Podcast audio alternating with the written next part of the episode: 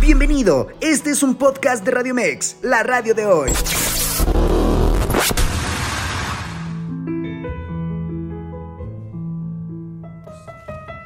Hola, ¿qué tal amigos y amigas de Radio Mex, la radio de hoy? Estamos en una emisión más de este programa cultural, El Criticón, de esta estación líder en la web y está conmigo eh, mi amigo, el co-conductor de este programa, cronista, historiador, eh, Luis Felipe, Luis Felipe, Luis Fernando, Luis Fernando Díaz Ábalos, también secretario general del Seminario de Cultura Mexicana en su corresponsalía Coacalco. Buenas noches. Amigo. Muy buenas noches, tengan todos ustedes. Bienvenidos en este lunes, lunes cultural.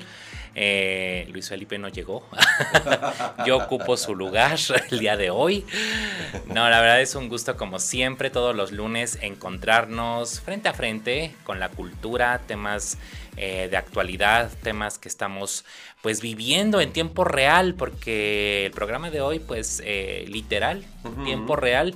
No teníamos como planeado hablar de ello, pero sí merece la pena dada la relevancia en la cultura, la filosofía, la historia, en fin, en todo la, ma la, maquinaria y el engranaje de lo que significa la cultura, no solamente en México, sino en América Latina, pues de este personaje, ¿no, Gerard? Así es, así es, es un personaje muy importante para eh, los eh, latinoamericanos, debería ser también para los mexicanos, ya que él, eh, ahorita vamos a contar su historia, pero se nacionalizó, aunque no nació en México, se nacionalizó en la década de los 70 como un mexicano y hizo aportaciones muy interesantes al mundo de las ideas y del pensamiento. Vamos a tratar de hacerlo muy eh, digerible para que nuestro público pueda entender un poco eh, de quién fue este personaje y qué, y qué fue lo que aportó a nuestras vidas. ¿no? Así es, como tantos y tantos, no me gusta usar el término extranjeros, uh -huh. porque realmente las fronteras son una cuestión obviamente geopolítica, uh -huh. pero digamos que era un, un, personaje que en la región pues se desarrolló, pero que como muchos, muchos que no nacieron en esta tierra, eh, pues la adoptó como suya. Así es. Y creo que aquí sí vale la pena aplicar la que decía Chabela Vargas, ¿no? Uh -huh. Los mexicanos nacemos donde nos da puntos suspensivos, gana. la gana. Nuestra en, regalada gana, nuestra en otras, regalada gana. En otras palabras, Exacto. ¿no? Y Chabela Vargas, por cierto, tampoco había nacido en México, no. pero se nacionalizó mexicana y era más mexicana que muchos mexicanos, porque no, sí. llevaba tatuado este lo mexicano en la piel y en el corazón. Sí, además, pues no podemos entender la cuestión no solamente vernácula, sino uh -huh. de, pues, ¿qué será de la cultura popular sí. de mediados del siglo XX eh, sin la figura enorme de Chabela Vargas? Sí, claro, ¿no? por Entonces, supuesto. amaba tanto a México que hasta se echó a Frida Kahlo. Entonces, imagínense ustedes. y fue una gran amiga de las, yo diría que de las... Eh, eh, de las mejores amigos o la mejor amiga de otro exponente eh, de la música popular mexicana, ¿no? Del gran José Alfredo Jiménez. Ah, claro, por supuesto, que es de, pues ahí en Guanajuato, ¿no? Sí. Está su tumba, que es un zarapote, uh -huh. un zarape muy bonito y que pues influyó, influyó muchísimo en esta cultura popular, no, no hace mucho que murió ella, uh -huh. eh, pero bueno, es de las tantas, tantas personalidades de la cultura, de la música que han adoptado esta como su patria, eh, podríamos mencionar un sinfín de nombres, Leonora Carrington, Remedios uh -huh. Varo, eh, hombres y mujeres que han aportado a esta cultura mexicana pues no solamente un granito de arena, yo diría que una playa completa. Sí, sí Entonces sí, sí. ahí está eh, este conocimiento y pues precisamente este personaje del que vamos a hablar hoy, ayer justamente pues trascendió. Sí. No, nos enteramos a través de las redes sociales por su hijo que lo avisó, lo notificó y pues inmediatamente eh, todas las esquelas eh, pues de pésame se hicieron presentes, no solamente de personalidades, sino de instituciones, ¿no? Así es. Porque así como él era una institución, Enrique Dussel, pues las instituciones le rindieron homenaje sentido al dedicar no solamente unas palabras, sino reconocer su trayectoria ínfima, infinita más bien, que una, una, trayectoria realmente interesante, intensa, desde su casa, que era la Universidad Autónoma de la Ciudad de México, como la máxima casa de estudios, la Universidad Nacional Autónoma de México, y así fue corriendo el río de, de, pésames, pero sobre todo se, se, convirtió en un homenaje, ¿no? Además, él tuvo muchos homenajes en vida y pues recibió múltiples, múltiples galardones y reconocimientos académicos. Que mira, que ya para, para tener un reconocimiento académico es, pues es difícil. Muy ¿no? Es muy difícil. Y no solamente eso, sino marcar tendencia en cuanto al pensamiento. Bueno, como, como filósofo que en formación que lo eres, que bueno, yo ya lo veo más como, como un filósofo hecho y derecho a Gerard, eh, crear ese tipo de tendencias y escuelas, eh, vaya que es complicado, ¿no, amigo? Sí, muy complicado. Sí, es, es, son años de estudio, de estudio consensudo, de, la verdad, dedicarse en alma y cuerpo a, a entender el mundo, a estudiarlo y a realizar mucha investigación. Eh, esa es la vida de, Enrique Dussel y eso fue lo que eh, pues le ayudó para ser quien fue y, trascender su tiempo y su espacio, ¿sí? Y este, es un hombre muy interesante. Yo al ver y meterme tenía obviamente nociones sobre él y su obra que es muy vasta, pero ya al internarme un poco más, la verdad es que es un mundo es un mundo en sí mismo. Pues tan solo, ya lo hablaremos un poco más adelante, pero esta corriente filosófica de la, pues filosofía de la liberación, que es algo muy interesante, muy internacional, eh, que se suma a esta nueva visión del humanismo. Sí. ¿Cómo hay que entender el humanismo, la filosofía, la historia en el siglo XXI?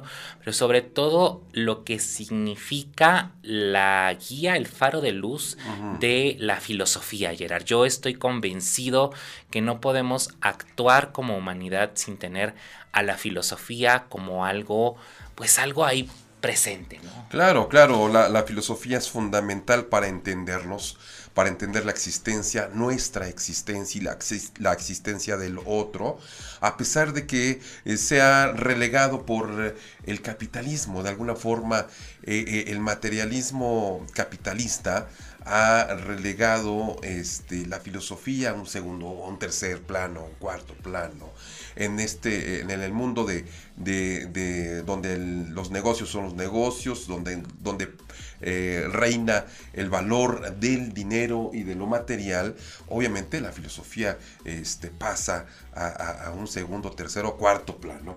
Y eh, eh, pero siempre va a estar con nosotros siempre va a estar entre nosotros y siempre todos vamos a regresar a un momento de reflexión que es filosófico desde que hablamos de la muerte, acabamos de pasar precisamente eh, días eh, en que se celebra la muerte y podríamos hablar mucho sobre eso, lo hemos, lo hemos tocado en este programa, eh, este, qué significa la muerte para cada quien, para las sociedades, no solamente lo individual, y eso es hacer filosofía porque es un ejercicio sobre pensar nuestra existencia y por qué somos así. Exactamente, justamente lo que menciona Gerard es la dialéctica de la propia filosofía. Eh, la filosofía no se puede entender sin la ontología. Bueno, la ontología es el ser, ¿no? Y eh, existe eh, apegado a la filosofía, la historia conjugadas, crearon el materialismo histórico que sí trata de entender el capitalismo, pero tienes toda la razón. Este capitalismo contemporáneo tan rapaz, tan eh, en, un sentido inhumano, nada que ver con lo que se escribe desde el origen del capital. Ya sea desde los padres fundadores como Adam Smith o Ricardo, pasando por el propio, obviamente, Karl Marx y Engels, que podríamos entenderlos ahí un pensamiento tanto del Marx joven como del Marx viejo, y cómo él más bien advirtió lo que significaba esa revolución industrial que empezó en la segunda mitad del siglo XVIII y no hizo nada más que crear un mapa o, plantear los principios filosóficos, éticos, morales, históricos de lo que se trataba, ¿no? Que a la fecha todo eso se ha eh, transgiversado y se ha entendido a modo es otra cosa. Pero pues ahí está la filosofía. Tal parece, amigo, que eh, los, seres humanos estamos destinados siempre a crear eh, este, cosas buenas, cosas nobles, pero siempre hay la versión eh, tergiversada, como lo decías, la versión ya distorsionada, pues, ya eh, eh, este, corrompida, de cada una de... Si hablamos de sistemas de, ideas, estamos hablando sobre eso, hay un capitalismo temprano, naciente, que es una, pues, es una este, salida, ¿no? Del desarrollo del ser humano, a lo que fue el feudalismo, ¿no? Por ejemplo. Eh, pero eh, actualmente, a pesar de que es el sistema que priva en el mundo, pues tiene muy serias eh, crisis, muy serias áreas de, de, corrupción. Y si hablamos del marxismo es lo mismo, ¿no? Si hablamos del cristianismo, a los religiosos es lo mismo. Si hablamos de las religiones, las religiones y la política, en sus inicios todos tienen una causa noble. Sí. Pero tal parece que con el tiempo hay quienes lo distorsionan. Sí, claro, y es lo que lo que acabas de decir es bien importante, los ismos, ¿no? Esos ismos que luego se pueden convertir en, en lo mismo, funde, fundamentalismos. O sea, esas partes que ya son distorsionadas de lo que se planteó en un momento y no quiero decir evolucionan, pero eh, corren, caminan y conservan tal vez una esencia, pero que se va perdiendo. Se va perdiendo. Y en ese sentido, para eso está la figura del filósofo, que es el que atrae este pensamiento, lo desmenuza, lo analiza y lo, plantea, lo replantea. Eh, no son seres que eh, los inventan, o sea, el filósofo es un eh, personaje necesario en la sociedad que yo, yo diría que todos los gobiernos, al menos desde esta parte o esta trinchera deberían tener de asesores un grupo de filósofos. Claro, por supuesto. Más que de politólogos, ¿eh? Créanme. Bueno, digamos que, que deba ser eh, este, multidisciplinar la, asesoría que debe tener un gobierno, ¿no? Y de historiadores, por supuesto. ¿Por qué no? claro, claro, claro. Pero sí, y sí es muy necesaria la figura del, del filósofo en la sociedad actual y más, y sobre todo más, en estos momentos que estamos viviendo eh, pandemias que estamos viviendo, desastres naturales que estamos viviendo, siempre cambios en, eh, el mundo con el cambio climático, eh, siempre es necesaria la figura del filósofo. ¿no? Porque estamos siempre al borde de ser lo que no éramos, ¿no? Y siempre al borde de la muerte. No, y además esta parte, usted si quiere entonces comprender el mundo actual con la voz de un filósofo actual, contemporáneo, y que no solamente marcó escuela, sino que impulsó una nueva corriente filosófica, Enrique Dussel es la respuesta. Como dijimos en un principio de este programa, in memoriam, porque las grandes mentes deben recordarse así, hablando de ellos y por supuesto extendiendo su obra y difundiéndola por todos lados, ¿no? Así es. Y pues ahí Vamos a hablar de él ya de lleno, eh, regresando del corte, para aventarnos un, un, este... Un clavado en su obra. Un clavado en su obra, exactamente. Regresamos. Y estamos de regreso aquí en el Criticón, en este lunes, un lunes pues que estamos dedicando a un tema muy interesante a través de una figura enorme, gigantesca de la filosofía, la historia, un hombre de nuestro tiempo, pero también dentro de nuestro tiempo pues ocurren situaciones que desearíamos que no y la madre naturaleza pues no tenemos control sobre ella. Y pues eh, acaba de suceder en Acapulco un eh, huracán no visto hace mucho, el huracán Otis, y por eso eh, les hacemos una invitación un exhorto a que, pues, en primero Acapulco nos necesita, ¿no? Eso es la premisa. Y en este sentido, Radiomex y Forum Buenavista te invitan a sumarte a la recolecta de víveres en favor de nuestros hermanos que más lo necesitan. Estamos recolectando alimentos no perecederos como aceite, frijol, arroz, lentejas, sal, azúcar, atún, galletas, entre otros, así como artículos de limpieza para el hogar e higiene personal. Te esperamos con tu donativo de 1 de, una de la tarde a 8 de la noche en el módulo de información ubicado al interior del centro comercial Forum Buenavista. Acapulco nos necesita. Radiomex y Forum Buenavista te invitan a participar en esta recolecta. Saquemos siempre lo mejor de los mexicanos, que es la solidaridad, y unámonos, unámonos a este apoyo.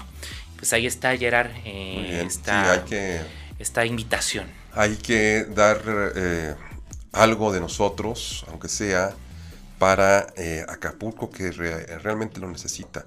Esto, esta situación rebasó al gobierno, aunque debe tomar un lugar protagónico, la sociedad civil, nosotros, usted y yo, nosotros y ustedes, tenemos que aportar para regresar a la normalidad a Acapulco. Así es, el protagonismo no debe nada más ser en un espacio durante las mañanas, sino debe ser de la sociedad civil todo el tiempo. Y ellos, nosotros debemos tomar siempre la batuta. y pues justamente, fíjate que es interesante darse cuenta, Gerard, que esta eh, sociedad contemporánea, este mundo contemporáneo en el que hay más preguntas que respuestas, después de más de 3.000 años de historia y de humanidad, seguimos eh, tratando de encontrar hacia dónde vamos. Sí, claro. Eso es lo que más me, causa eh, interés. Y precisamente en este eh, programa dedicado a Enrique Dussel, él vaya que se acercó a estas preguntas base de cualquier eh, momento en la historia en la que un filósofo ha estado presente, es a dónde vamos, quiénes somos, eh, por qué estamos aquí, que parecería como... Y bueno, creo que ahí vamos a sacar una de sus primeras influencias, estas dudas existencialistas. ¿no? Sí, así es. Como personajes de Europa, eh, Enrique Dussel eh, eh, ¿por, qué, eh, ¿por, qué, el nombre? Porque él es hijo de padres alemanes,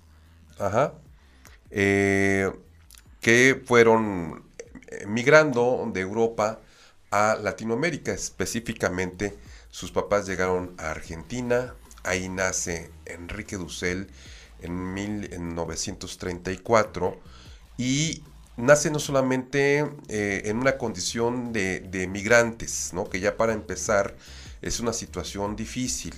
Tienen que irse del país eh, eh, donde han hecho cierta historia, sus antecedentes, y, llegar a, nuevas tierras. pero aparte llega a la provincia, no llega a la capital, Buenos Aires, llega a, la provincia, a un estado de la Argentina, aquí sería estado, ya es una provincia, que es eh, este Mendoza, ¿no? Mendoza, una ciudad importante. Sí, y aparte en un pequeño, una pequeña municipalidad, o, que allá le llaman departamento, que es La Paz. La Paz Mendoza. Eh, él así lo refiere, que creció eh, con estos niños campesinos. ¿No? Eh, eh, en una población que no tenía más de 5.000 habitantes en aquel momento. Entonces, eh, de alguna forma, nace en, la periferia, ¿no? Nace en la periferia y crece en la periferia, en un lugar este, a orillas, excluidos de alguna forma, Eh, y esa es la formación, ese es el nacimiento de este hombre, eh, Enrique Dussel. Ahí va a crecer en Argentina, años más tarde, obviamente, se, como muchos, ¿no? Como en México, naces en algún estado y quieres seguir desarrollándote, te tienes que ir a la capital, ¿no? Como muchos personajes de los que hemos visto. En este caso, pues eh, en Argentina, pues a la capital se van a seguirse desarrollando, a Buenos Aires y eh, eh, hace sus estudios hasta universitarios en la Facultad de Filosofía y Letras precisamente de la universidad en Argentina, ¿no? Pero fíjate que esto que mencionas es bien importante, Gerard, y para los que nos están eh, escuchando, aquí viendo también en Facebook Live, en la señal de Radio Mex, en esta comunidad del Criticón, él lo hace desde la periferia. Ese es un punto muy importante para toda la tendencia eh, que va a tener en pensamiento, toda esta formación del pensamiento, porque la periferia, los, eh, los que están relegados, los que están fuera del foco, los que no tienen nombre, los que están eh, excluidos, son todos estos personajes o todo este mundo que históricamente siempre pues no se habla de ellos, ¿no? ¿no? No se habla de este ambiente, del otro que está ahí, pero parecería que no existe. Claro. Y en ese sentido, mucho de su pensamiento, si no es que bastante o todo, es basado justo en, esto, ¿no? En relación a eso. Y bueno, eh, tan, eh, es, tan certero su forma de pensar eh, en los excluidos que tenemos un ejemplo tan cercano en estos momentos en México, en Acapulco, ¿sí? La, el foco de atención se está dando y el restablecimiento de la ciudad se está dando en el puerto. Así es. ¿sí? En la costera. ¿Qué está pasando en las colonias más pobres? ¿Qué pasa con esos pobres? De entre los pobres. Exacto. Siguen en esa pobreza. Sí, es, es si, si empezamos a aplicar este pensamiento del propio Dussel, que él pues lo ha de haber reflexionado quizá eh, le dio este la vida tal vez para ver este hecho histórico eh, y, darse este este pues no solamente cuenta sino aplicar esta esta filosofía esta, pues, esta mirada no que como bien dices, eh, Gerard, es la zona diamante, es la, la, parte económicamente más, digamos que importante, pero ¿quiénes son los que están suena muy, muy duro tras bambalinas, los que mueven realmente la economía, que no es solamente el turismo, son los que prestan los servicios, claro. Y que es la población. Los que viven de, los que viven del turismo, lo, su día a día es el turismo, pero si no hay turismo, entonces, ¿qué van a hacer estas gentes? Exactamente. Y justo con estas, en este ejemplo tan cercano, tan vivo, tan encarnado que tenemos ahorita, es como podemos ver quiénes son los otros, quiénes somos los otros, ¿no? Eh, no solamente son estas clases, porque aquí ya se mete tanto este pensamiento de los estamentos, ¿no? Las clases sociales, quiénes son los que eh, me, eh, para el imaginario tal vez del capitalismo merecen una primera ayuda y quiénes son los que merecen una segunda ayuda. Que eso es creo que la parte más cruel del capitalismo, ¿no? Claro. Poner en primera fila y en segunda fila. Entonces, estas cuestiones que son tan duras de pensar, pero necesarias de analizar. Así es. Y, él se acerca. Y Enrique Dussel dedicó toda su vida a eso, ¿no? Desde la, eh, este, eh, las escuelas más importantes en el mundo. Pero él, estando ya después que, termina sus estudios eh, universitarios de filosofía en Argentina, decide seguir la, ruta del aprendizaje y dice, para entender el mundo no solamente es desde los libros, me voy, me voy a aventurar eh, de una forma, eh, este, pues, como se dice hoy en día, de mochilazo, de, mochila al hombro, me voy a, Europa este, y se va a Medio Oriente. Vive, de hecho, en Medio Oriente, en, en Jerusalén, vive cinco años, ¿sí? En su formación y entiende el mundo árabe otra, otra de las cosas que están ahorita en, plena, en, plena eh, vigencia por el conflicto que hay eh, palestina-israelí, pues él vivió ahí, aprendió el hebreo, ¿sí? aprendió el francés, obviamente vivió en París, eh, en Francia, vivió también en España, ¿no? En, la Complutense, la Universidad Complutense de Madrid tiene también otro de los grados que estábamos ahorita comentando fuera del aire, que eh, fue acumulando varios grados académicos, ¿no? Así es, y por ejemplo en París es un lugar, pues como cualquier que, digamos, humanista que llega a París y se introduce en estos, estos mundos académicos de la Sorbonne, justo ahí es donde amalgama todo lo que él vio al estudiar historia y teología. o sea, en, la, en la Sorbonne,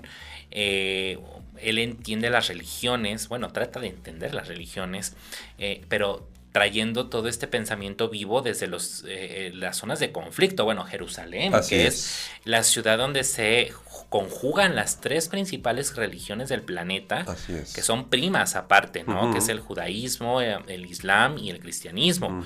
Y él de primera mano lo, lo, atrae. Ahora, qué importante el aprender no solamente el, las lenguas modernas, acercarse al hebreo, ¿no? Que es una de las lenguas que en su momento fue de las eh, estas eh, idiomas eh, sacros, ¿no? O sea, que nada más algunos lo podían hablar o eran idiomas ligados a Dios. Sí, así es. Entonces, París, Francia, la Complutense de Madrid, que también es una institución universitaria muy prestigiada y pues profundiza en el pensamiento. Sí, así eh, y pues aterriza aquí en México también. Sí, sí, sí, tiempo después, eh, bueno, para acabar con esta, esta fase eh, en Europa, él escribe, estando precisamente en París, Francia, dos libros muy importantes. Dentro de sus 50 obras. Desde, dentro de sus más de 50, 50 libros. libros, imagínense. Sí, este, él va a escribir en en París sus primeros dos libros, que es El humanismo helénico todo lo que significa eh, eh, eh, la cultura griega, ¿sí? y el humanismo semita. O sea, esto, esta parte de haber estudiado filosofía, y obviamente la base de la filosofía en todo el mundo es la, la, helénica o la griega, y haber vivido en, en, Palestina o en Jerusalén, dice que convivió con muchos palestinos en ese momento todavía, este, hace estos dos primeros libros el humanismo helénico y el humanismo semita. Así es. Son dos, bueno, la religión ahí más que eh, presente, ¿no? Así es. Y, y, aquí en, en las, eh, eh, en, en, en, Francia, ya cuando está en los 60, aparte le tocan los 60, ¿no? Antes de estas primaveras del 68 que fueron tan imprescindibles. también está en Alemania. También. visita el archivo de Indias en Sevilla. ¿Qué es el archivo de Indias en Sevilla para los que nos están viendo y escuchando? Es el archivo más importante en lo que se refiere a el periodo del Imperio Hispánico en las Américas. Es eh, uno de los repositorios documentales más importantes del mundo y él lo visita y pues obviamente ahí expande más y abre más. Y, es que dice que después de haber estado, eh, eh, de haber publicado esta, estas dos obras, publica una más que se llama la antropología, el dualismo en la antropología de la cristiandad, ¿no? que tiene que ver este, esta, esta simbiosis entre el mundo este, eh, griego y el mundo eh, antiguo de Medio Oriente. Entonces, esto, esto, esto llega a la cristiandad, pero dice que después dice, bueno, me regreso al, al, continente latinoamericano, tengo que profundizar en cómo se da ¿sí? esa, ese descubrimiento de América y la colonización y se mete a estudiar a fondo precisamente eh, esto, lo que tú estás diciendo, cómo se da el descubrimiento, cómo se da la conquista, y para esto es que eh, hizo eh, estudios muy acuciosos y se fue a la fuente original que está en España, ¿no? Lo de la, la este, las fuentes de India se llama. El, Archivo General, de, Indias. Fíjate que esto tiene mucho que ver con la corriente historiográfica que estaba en boga en esos momentos en Francia, que es L'École de Annales, mm. que impulsó mucho Brodel, por ejemplo, que ya es cuarta generación, y que inician, eh, pues, eh, Duby, que empiezan eh, franceses, que es la escuela francesa por excelencia. Aquí en América Latina pega mucho, eh, se, amalgama bien, tiene un, un, público conocedor, más bien un público que lo sigue y lo seguimos. vemos historiadores que estamos muy presentes ahí. Tiene que ver obviamente con la historia cultural, eh, las mentalidades. Pero fíjate que en el Instituto Católico de París, que es también donde él se forma, ahí está el conecte que tú dices muy bien con América Latina. Él eh, trata de entender la parte de la conquista y la colonización a partir de una tesis que pues en francés es Le Évêques hispano-américain Defensión Evangeliture de la IN 1104 en 1520. Eh, en español es Obispos Hispanoamericanos, Defensores y Evangelizadores del Indio. Esto no es nada extraño porque en ese momento efectivamente hay obras que están tratando de entender al otro, que es la escuela de anales, quiénes son los otros a partir de las fuentes primarias. O sea, hay que descubrirlos y desentrañarlos de lo que está ahí eh, en los archivos del personaje que no aparece tal vez su nombre, pero ahí está. Así es. ¿Qué es la labor del historiador? Buscar entre líneas. Ahí está el Dussel historiador. Así es, sí, es correcto. Y bueno, una vez que ya se mete al estudio de cómo fue la conquista eh, en, América, este, hace una tesis eh, eh, o publica un, un, libro que se llama Hipótesis para el estudio de Latinoamérica en la historia universal. O sea, ¿qué significa esto en el contexto de la historia del mundo, ¿no? Así es, en la historia del mundo, que es un mundo aparte que pues son los años 60, ¿no? O sea, estamos en una revolución eh, eh, cultural impresionante y la antropología que ya lo mencionabas, que también tenemos al ser antropólogo, eh, que pues no deja de vista, ¿no? O sea, para él el tema de estudio como formación teológica, filosófica, pues es el ser. Así es. La ontología, ¿no? Ya lo mencionamos. Pero él sabe disparar sus flechas en eh, humanistas a partir de la antropología, a partir de la propia historia, la teología, la filosofía, y con eso va construyendo una serie, pues yo le llamaría una telaraña cultural. Sí, así es. Una telaraña del pensamiento y pues qué interesante en el sentido de que eh, le tocan estos años críticos eh, y, bueno, ni qué decir de las guerras, ¿no? Lo que significó la posguerra, las, la Guerra Fría. La Guerra Fría y, las dictaduras en Latinoamérica, amigo. Porque, eh, este, bueno, una vez que él, como ya dijimos, ya entendió el mundo, a partir de, de, Europa, de Occidente y de Oriente, o bueno, cuando menos de Medio Oriente, porque después también va, va a extenderse a lo que es Asia eh, este, lejana y a lo que es África también. O sea, es un hombre eh, que, recorre prácticamente todo el mundo, eh, pero le interesa mucho situarse en este continente, en latinoamericano, y pensar qué lugar tenemos en historia los latinoamericanos. Exactamente. Que incluye México, obviamente. Entonces, lo, decías, eh, su, su, influencia, aparte de la filosofía y aparte de la historia, también es la teología. También tiene grados académicos en esta rama que es de alguna forma el estudio sistemático de la idea de Dios. Así es, la, idea de Dios. Y esto también va a ser muy influyente. Él eh, dice que eh, estando en Argentina hay un grupo de obispos en, en México, en Latinoamérica, que fundan en Quito, en, Perú, este, un instituto pastoral. No me acuerdo cómo, cuál es el nombre exactamente, pero, por ejemplo, de México va eh, Méndez Arte. Ah, bueno, nada menos. ¿verdad? Seguramente del Salvador también. También del Salvador. Guatemala. Exactamente. Es un grupo muy importante y lo invitan a él a que vaya a, eh, este, a dar cátedra. ¿no? Y dice que va y ahí es donde nace es la semilla donde nace esta corriente eh, que se llama eh, la teología de la liberación. Aquella teología que tanto molestó en su momento al propio Papa. Sí, claro, por supuesto. Juan Pablo II.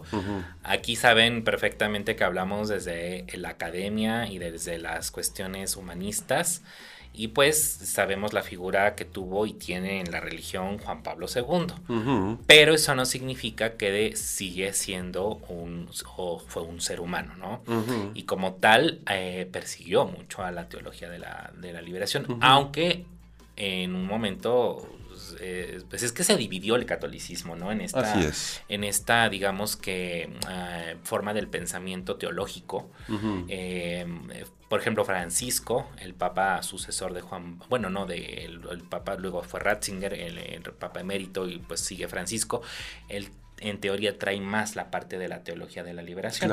Un argentino, claro. aparte, ¿no? Claro. Pero no fue tan bien vista en su momento la teología de la liberación. Ah, pues claro que no. Bueno, eh, Enrique Dussel lo, explica muy bien. Dice, bueno, lo que pasa es que el cristianismo eh, católico eh, se crea, ya lo, lo, hemos comentado aquí, en el siglo IV, ¿no? Cuando en lugar de querer exterminar el cristianismo, el imperio romano dice, mejor nos unimos, vamos a hacer esta religión que tanto nos está dando lata, mejor la hacemos en religión del imperio. Sí, claro. Cuando se funde entonces el cristianismo con el poder, entonces eh, eh, esta corriente eh, cristiana, que es la mayoritaria, la, católica, pues defiende al sistema, al statu quo, al poder. Por eso dice, cuando llega Hernán Cortés, trae en una mano la espada y en otra la cruz. Bueno, y acabas de decir algo importantísimo. El primer acto político relacionado con política y religión fue cuando Constantino acepta la religión católica como la religión oficial del Imperio Romano de, Occidente. Así es. O sea, ahí van de la mano, ¿no? Entonces, cuando Enrique Dussel con este grupo de, obispos eh, católicos, cristianos católicos, lanzan la idea de la teología de la liberación, que, que, que o sea, su único pecado, digo, entre comillas, ¿no? que, que o diríamos que eh, lo único bueno que habla es de que se tiene que pensar desde la periferia y desde los pobres y desde los que no tienen voz, ¿no? Y el cristianismo tiene que estar basado en eso y no justificando acciones de los poderosos. No, y está bien lo que dices, sí es desde una, un conflicto entre comillas moral de lo bueno y lo malo, tanto así que él estudia ética en la Universidad de Cuyo. Sí, sí, sí, Este, y la ética también lo lleva, la ética es una rama de la filosofía. Así es, así es. Y lo lleva a este conflicto. Eh, la, filosofía, para que nos quede más claro, es una serie de conflictos que hay que analizar y tratar de resolver, pero en teoría no tienen como una sola respuesta. Es más, ni siquiera tienen respuesta algunos, ¿no? Hay problemas filosóficos que eh, como si fueran sistemas matemáticos, que iban de la mano, ¿eh? Sí, lo filosófico y lo matemático va de la mano. Eh, hay veces no tienen una solución como tal. Así es. Entonces ahí entra el raciocinio. Y fíjate que en este sentido también, Gerard, ya que hablamos de esta formación de estos años, los que están influyendo en su obra y su pensamiento, ¿no? Ahorita fuera del aire estábamos viendo un artículo que salió en la jornada, justo hoy, eh, que pues eh, viene desde redacción y que eh, en un párrafo dice muy claro, ¿no? ¿Quiénes son? Para empezar, lo cito, ¿no? De acuerdo con su biografía, la tesis fundamental de Enrique Dussel fue la filosofía de la liberación, lo que hemos estado marcando, ¿no? Que surge de un locus enunciatiantius, que quiere decir lugar de enunciación situado en la exterioridad, en la periferia geopolítica, cultural, económica, política, militar del sur global, con una activa posición en el vivir en un mundo dependiente eh, neocolonial. O sea, esto es como algo que nos puede volar la cabeza, pero no es nada más que como lo que has estado mencionando, lo que se los excluidos en un sistema que es neocolonial, o sea, después de la colonización, ¿no? Así es. Sí, en, en grande, a grandes rasgos, eh, todo su sistema eh, eh, filosófico de, que construye en aquellos años Dussel está basado en la idea de la liberación de los oprimidos, de los pobres, de los rezagados, excluidos, ¿no? Desde la religión, hablando de la teología, como estamos hablando, desde la filosofía misma, por eso es filosofía de la liberación, o sea, son campos un tanto distintos, ¿no? Sí. Teología, filosofía, y habla de la liberación, pero también se va a la política. Ah, claro. ¿No? Eh, y también habla de eso. Después de, de- en estos años, él, él vive todavía en Argentina y resulta que hay un evento muy importante en 1973. Eh, él es catedrático de la universidad, obviamente, y eh, este, ya para ese momento se casó, que por cierto se casó ya un poco eh, grande, a los 30 años, con una alemana, cuando estaba en, en- en- Europa, y tuvo sobra- solamente dos hijos, ¿no? Un varón y, un, y, y una mujer. Eh, sus hijos estaban pequeños y le avientan una bomba a su casa Wow. eh, gente de la derecha, de la, de la ultraderecha eh, en Argentina. Estamos todavía en un régimen, régimen mi- militar. Y él, por esa situación, pues dice, dice que estaba en una lista de los objetivos a asesinar por, esta, eh, por estos de la derecha. Y él era el segundo lugar. No, bueno, y bueno, Argentina siempre ha estado entre esas eh, formas, ¿no? Sí, sí, sí, en aquellos años, sobre todo. Bueno, ahorita le, le coquetea a la derecha, la ultraderecha mucho a Así Argentina. es, ¿eh? así es, por ahí andan, por ahí andan. Eh, eh, entonces, él es cuando se decide venir a México y llega a México en 1975, se queda definitivamente en México, se naturaliza mexicano, por eso decimos, ¿no? empezamos diciéndolo, eh, y aquí se queda a hacer toda su vida en la universidad, la, la- la recién creada Universidad Au- Autónoma Metropolitana, que es una universidad de, de las mejores. La ¿no? casa abierta al tiempo. Así es. Y eh, aquí se queda en México desde ese tiempo. Pero a desarrollar toda, toda esta obra que todavía va a dar para mucho, ¿no? Porque luego se va, como les decía, se va a África, lo invitan de muchos lugares. También dice que no había tenido contacto con el mundo anglosajón. Va a Estados Unidos y a partir de ese momento va a dictar más de 100 conferencias a Estados Unidos. Así ¿no? es. Pero también, a- les digo, a África. Así es. Entonces, eh, la verdad es que es un mundo en sí mismo, Enrique Dulce. Así es. Y para ver su pensamiento y sus influencias, regresando del corte, mencionaremos algunos de los autores que precisamente influyeron en él. Regresamos.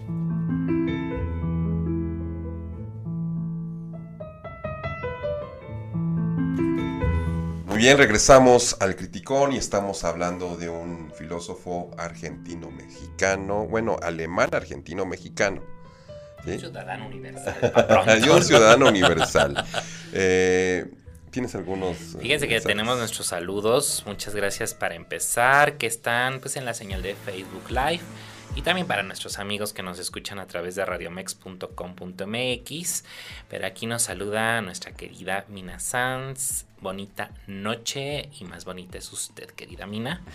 Eh, y nuestra queridísima también Nelly Montiel dice buenas noches, un gusto ver su programa. Fer, te hiciste cambio de look, saludos chicos. Pues nada más me bañé. es que es lunes y hoy sí, sí dije hoy, hoy sí me baño.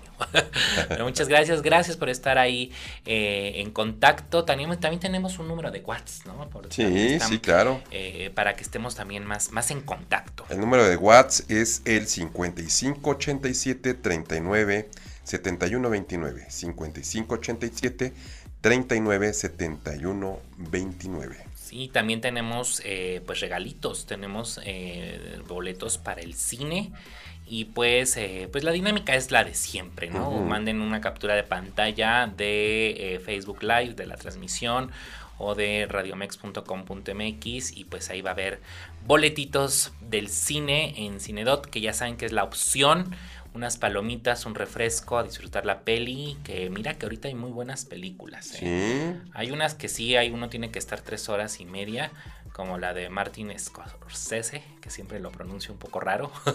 Pero fíjate que hoy no se me ha trabado la lengua, curiosamente. No, pues es que ya está hablaste en otra lengua. Ya hablé en otra estás, lengua. ah, hasta francés. Sí, no, al No. rato preocúpense si hablo en lenguas y entonces empiezo a caminar por el techo. Pero ahí está, entonces eh, pues eh, tenemos esos regalitos para ustedes consentir a nuestra comunidad del crítico. Así es. Acuérdense, Cinedot es el cine de hoy. Así es, eso. Entonces ahí ustedes también mándenos eh, no solamente la captura, qué película van a ver y la podemos luego comentar en el Criticón. Y pues Enrique Dussel, mira, estoy sorprendidísimo por toda su obra. Sí. O sea, una vida llena, llena de, de, de, pensamiento. De pensamiento, toda su vida se dedicó a eso. Bueno, ya estando aquí en México, establecido en la, en la, en la UAM, eh, a principios de los años 80, en el 80, eh, ellos viven aquí en la ciudad, obviamente, en la colonia Condesa, y en, en el 80 adquieren una, una, propiedad en Huastepec, Morelos, y hace, hace, lo hace de su casa de descanso y de estudio todos los fines de semana. Dice que desde que tiene su casa en Huastepec, ni un domingo se la pasa en la Ciudad de México. No, o si no, está en, si no está en Huastepec, está en, en, viajando en algún, algún lugar del mundo. No, claro. ¿no? Y otra cosa muy importante, fíjate que en esta década de los 80, a partir de por ahí de 1983 hasta el 89, 90, se mete de fondo a estudiar a Karl Marx. Qué vale. De fondo, no, sí, la verdad. Sí, la verdad. Para leer a Marx en todas sus claves y en todos sus libros, que son unos eh, volúmenes así, unos tabiques, el capital simplemente, bueno, pues eh, dice que, que, que, dejó de estudiar otras cosas y se metió de lleno a Marx, ¿no? Vaya complejidad. Muchos, muchos hacen la trampa de leer a Marx a través de Gramsci. De, que es otro es de los estudiosos más profundos, un italiano que se apellida Gramsci, uh -huh. de Marx. Eh, hay economistas que dudo mucho que hayan leído a Marx uh -huh. y que se jactan de haber leído a Marx, pero es, es difícil, vaya Así que es. es. complicado, aparte de las versiones, él seguramente la leyó en su versión alemana. Claro, ah, sí, incluso, incluso descubre varios, algunos errores de editores alemanes al eh, este, traducir el, la obra de Marx, ¿no? Y, y, y bueno, él obviamente sabía alemán, pero se mete tanto que les hace, les señala algunos errores a sus editores, a los editores de estas obras de Marx, que se quedan, eh, pues, eh, pasmados, ¿no? Que, ¿no? Que, que, tan solo conceptos tan básicos de la obra de Marx como tierra o propiedad, uh -huh. que es un abismo, ¿eh? Entonces, eh, el concepto y lo que significa y cómo se interpreta. Y y él, pues meterse ya a esos eh, terrenos realmente oscuros, sí es una cuestión de admirarse. Y como bien señalas, eh, traductores alemanes que cometieron uh -huh. el error de traducir uh -huh. eh, la palabra o el concepto, que con eso uno puede entender otra cosa. Así es. Entonces ahí está también parte del pensamiento. Y de este pensamiento que hablábamos antes del corte, ¿quiénes influyeron en la obra de Dussel? Pues mira, leíamos también en uh -huh. este artículo que uh -huh. les comentábamos, pues está nada menos, por ejemplo, Freire, Pablo Freire, eh, desde la eh, pedagogía, ah, ¿sí? desde esta parte de sí, sí, pues la liberación, ¿no? Así es. Nada menos y nada más que Jean-Paul Sartre, uh -huh. que es el existencialismo. De puro. hecho, él tuvo conversaciones con Paul con en, en, cuando estuvo en Europa, ¿no? Sí, que, que, Sartre no nada más se, se acercó también más bien a la también literatura, escribió La náusea. Sí, que sí, es una sí, obra existencialismo, existencialista, su esposa, la gran Simone de Beauvoir. No, eh, no era su esposa. No, no es cierto, no era su esposa. Pero eh, sí fue su pareja. Eh, eh, él pensaba existencialistamente que era su esposa. Pero no era su esposa. Bueno, más bien era su pareja. Su pareja. Simone de Beauvoir. Ajá. Y tiene acercamientos a Heidegger. Sí, claro. La filosofía de Heidegger, claro. que es el ser y la nada. Y por ejemplo, eh, bueno, Paul Ricoeur Uh -huh. el posmodernismo a lo que da uh -huh. y la parte también de Ricoeur que es bien importante junto con Adorno que son las partes filosóficas uh -huh. es la el giro cultural no que eso es lo importante y bueno el grandísimo Walter Benjamin sí. no podemos entender en un mundo que por cierto eh, por cierto él comenta que, que eh, Walter Benjamin nunca estuvo en Jerusalén no nunca estuvo y él dice yo tuve la ventaja de haber vivido y conocer ya en, carne propia la cultura este, semita, ¿no?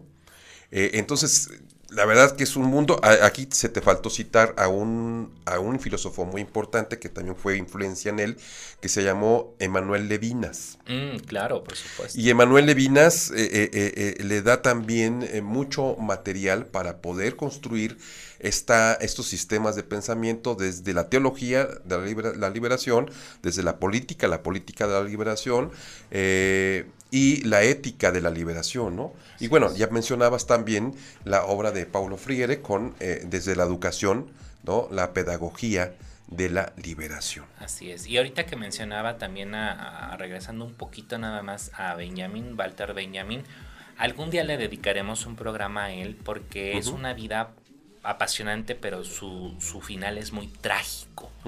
Él estaba a punto de cruzar la frontera eh, con España eh, en esta huida de, pues, por el nazismo y en ese lapso, en ya casi tocando eh, para cruzar, pues lo asesinan.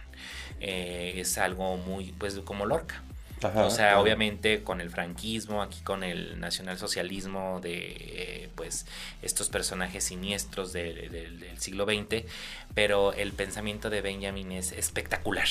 Eh, y pues bueno, que nada menos que estos gigantes y titanes construyen un, me gustó mucho lo que acabas de decir, un sistema de pensamiento. Así es. Que eso es. Así es, eso es. Mira, en filosofía, ya casi terminamos, pero eh, decirles, en filosofía hay mucho la discusión de que la filosofía todavía, todo, toda la filosofía viene de Europa, por eso el eurocentrismo. Y eh, en principio había quienes decían que en Latinoamérica no había una filosofía propia. Esta es una discusión a la que Dussel se mete. Él se apoya también de otro mexicano filósofo excepcional que fue Leopoldo Sea, Leopoldo Sea dice, sí hay una filosofía latinoamericana, cosa con la que está de acuerdo Dussel, y, este, construyen precisamente lo que, lo que Dussel finalmente construyó fue un, eh, eh, una filosofía latinoamericanista que no existía en su momento. Así es. Eso es lo que, eso es lo que le debemos a este hombre eh, que murió ayer. Por lo cual le estamos eh, dedicando este programa. Y que sí existe una filosofía mexicana, ustedes sigan en redes sociales, hay un filósofo muy joven que se llama, se hace llamar el filósofo José, eh, síganlo, búsquenlo en TikTok, hace TikToks, imagínate, de ah, filosofía, es maravilloso, muy joven él y se van a enamorar. ¿José qué? Se llama el, búsquenlo como el filósofo José y así lo van a encontrar. Ya nos estamos casi despidiendo, eh, nos dicen rápidamente Nelly Montielfer, nos hace recordar las clases de la universidad, donde solo nos dieron una embarrada de filosofía. Bueno, eso es cierto. Y Virginia Sánchez, ese saludo chicos, tarde pero seguro ya, nunca es tarde, pero lo único mal aquí es el tiempo, que como diría Heidegger, el tiempo pues también se vuelve parte del ser y de la nada. y pues mira, ya estamos llegando al final de este programa, Gerard. Así es. Y pues bueno, ahí está. Lean la obra de Dussel. En verdad que es el mejor homenaje que se le puede hacer a un autor. Claro prolífico, muy prolífico porque escribió mucho, estudió, su vida fue eso, estudiar y escribir. Así es, pues nos escuchamos y vemos el miércoles. Hasta, luego.